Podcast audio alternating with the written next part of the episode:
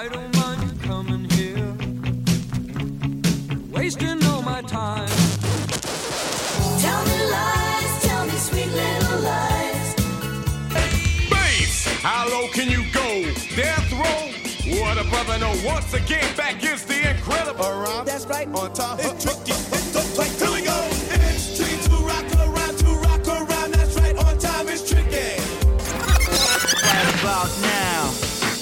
soul brother. Check it out now. That's me in the corner. That's me in the spot.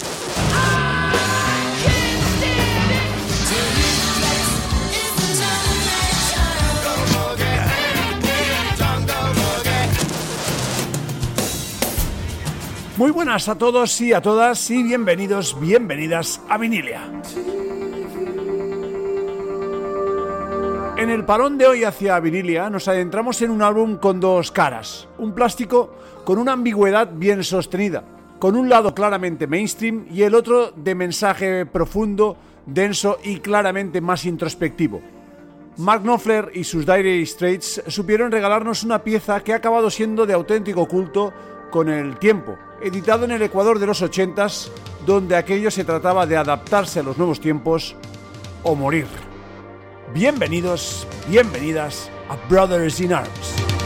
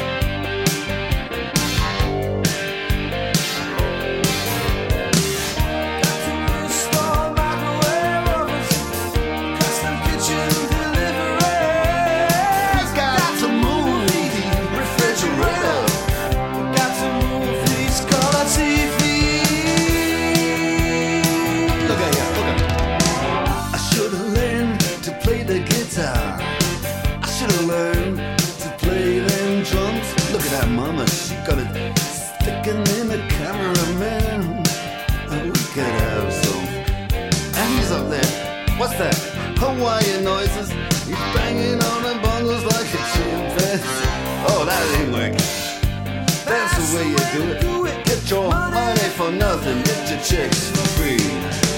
We got to install microwave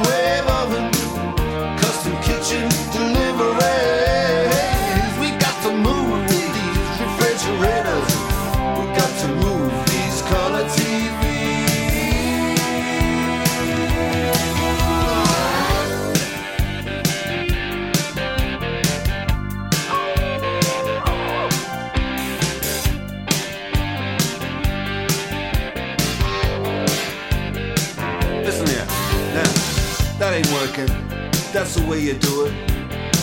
You play the guitar on the MTV. That ain't working. That's the way you do it. Money for nothing and your chicks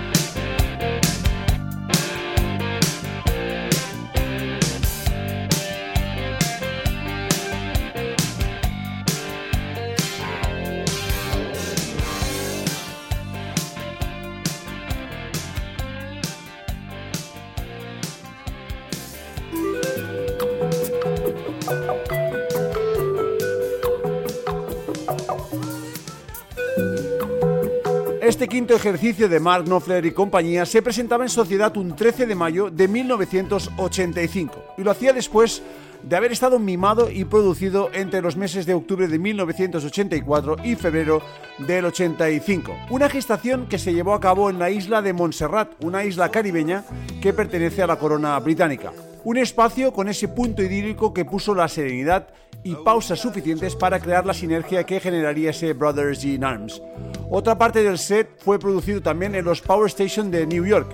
Y quién sabe, quizás fuera esa la casuística que hizo cristalizar esa bicefalia en un álbum que continuó elevando a la banda a la medalla de culto, al mismo tiempo que FM Friendly, o lo que sería lo mismo, orientada al público mainstream. Mientras que la inicial que escuchamos Money for Nothing o los singles So Far Away o Walk of Life servían para presentar a Dire Straits al gran público, que hasta aquel entonces se había permanecido apartado de la doctrina Straits, por otro lado, los más intimistas Why Worry, Brothers in Arms y Right Across the River, que escuchamos como fondo, hacían que la banda permaneciera en ese estatus de arte y ensayo sonoro que se habían empezado a ganar con ese célebre Sultans of Swing.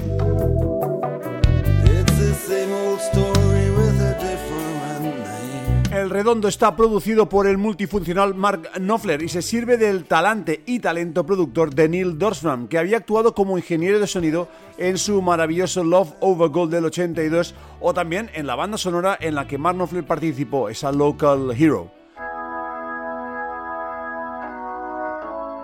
Este Brothers in Arms fue el primero en grabarse usando un 24 pistas, la primera vez en la historia que se usaría en un estudio. Otro dato bien curioso es que muy a pesar que el formato principal de edición fue el vinilo, este Brothers fue el primer álbum que alcanzaba el millón de copias vendidas en formato CD, en esa época todavía un gran desconocido.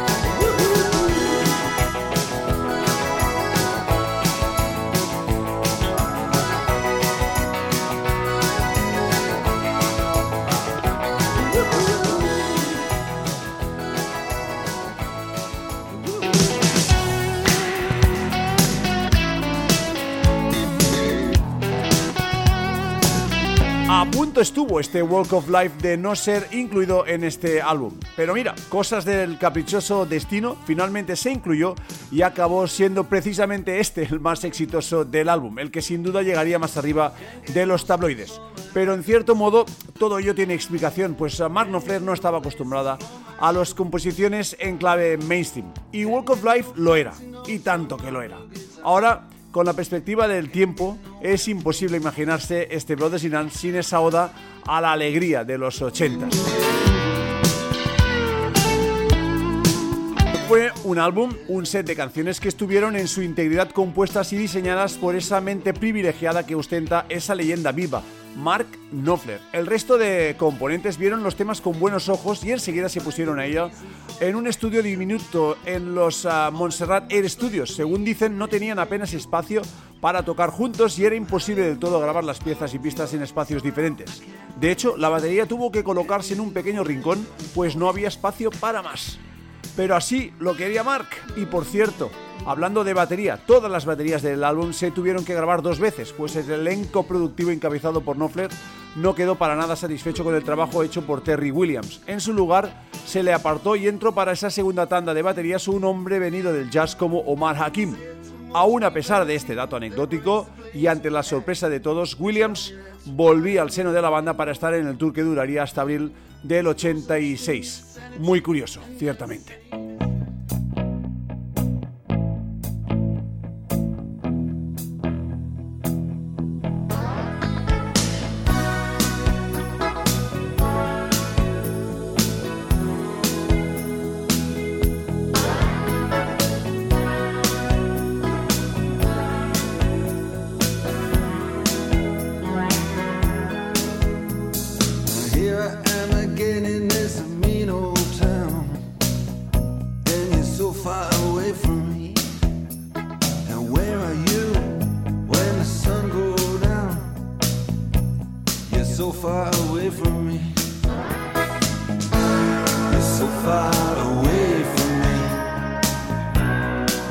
Far I just can't see. You're so far away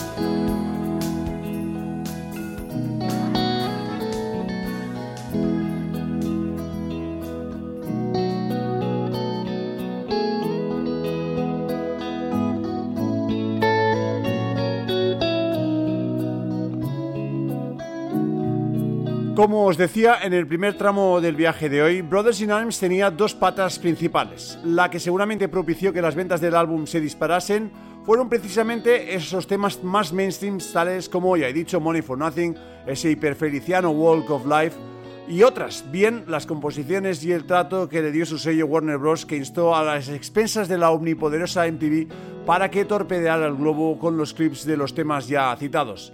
Y hablando de la cadena musical, en el anecdotario del álbum ha quedado aquel célebre I Want My MTV que un invitado de auténtico lujo como Sting va atestando a lo largo del minutaje del tema inicial con el que eh, empezábamos, Money for Nothing.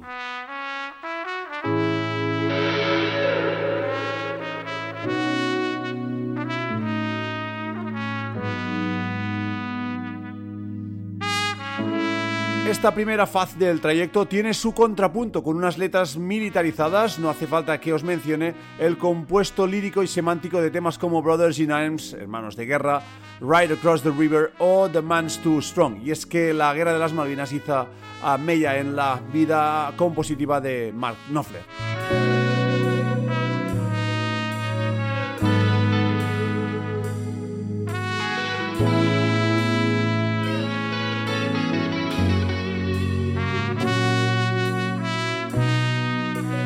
La portada tiene su propia vida también y acapara un buen testimonio de esos meridianos años 80 con esa imagen que captó la fotógrafa Deborah Freingold, dando protagonismo a la mítica y célebre guitarra O Resonator de la colección personal de Mark, una guitarra acústica de elegancia absoluta creada en 1937 que se caracteriza por ese resonar tan particular.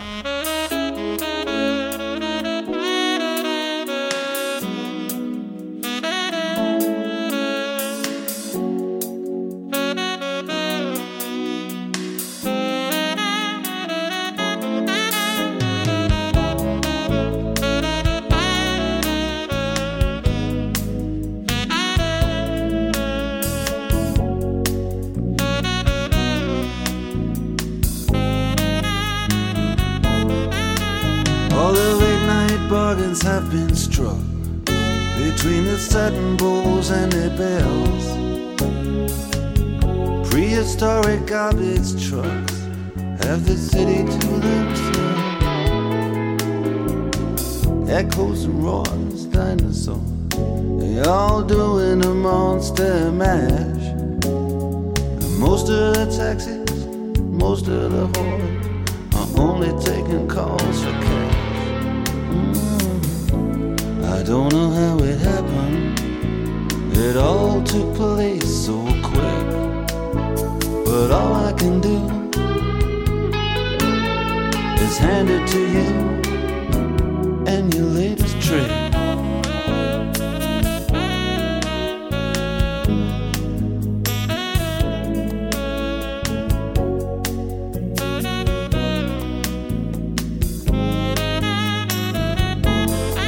Well, now my door was standing open. Security were laid back and lax.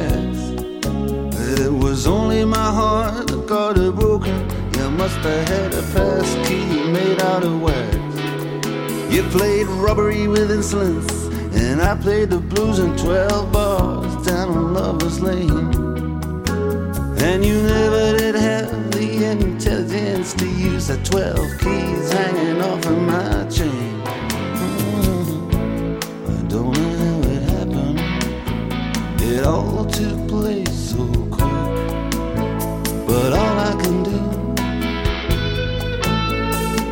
hand it to you, and you leave it to rest.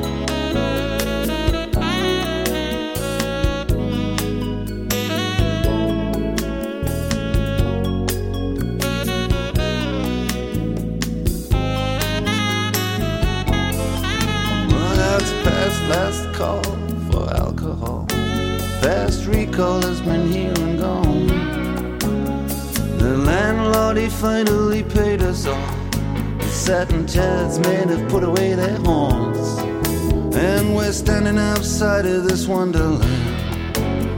Looking so bereaved and so bereft. Like a Bowery bomb when he finally understands. The bottle's empty and there's nothing left. Mm. I don't know how it happened. It was faster than the eye could flick. But all I can do is hand it to you and your latest true.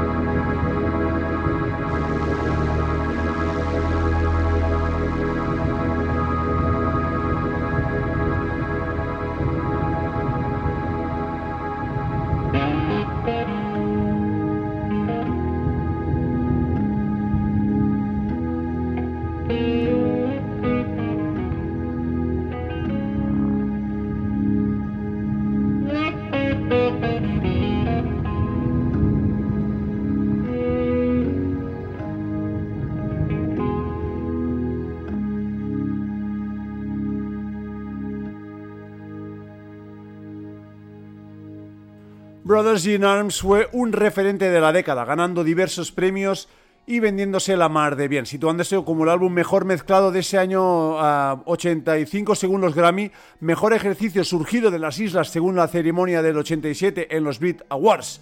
El premio más bizarro les llegó en 2006 con la edición remasterizada e inmersiva del mismo, pues se les otorgó el galardón a la edición más inmersiva de un álbum. Todavía a día de hoy sigue siendo uno de los 10 álbumes más vendidos en Francia, Australia e Inglaterra.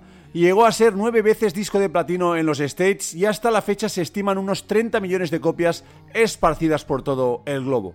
No hay duda que estas dos vertientes de lo que eran Dire Straits en pleno 1985 fueron ponderadas a la enésima perfección, confluyendo en un final que todavía a día de hoy sigue poniéndome la piel de gallina, sobre todo si tenemos en cuenta ese mensaje que reza y que se pregunta el significado de las malditas guerras.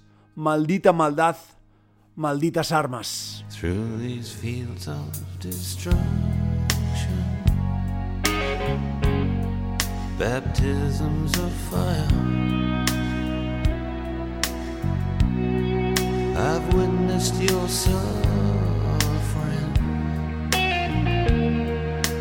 The battle reached high. And though it hurt me so bad, in the fear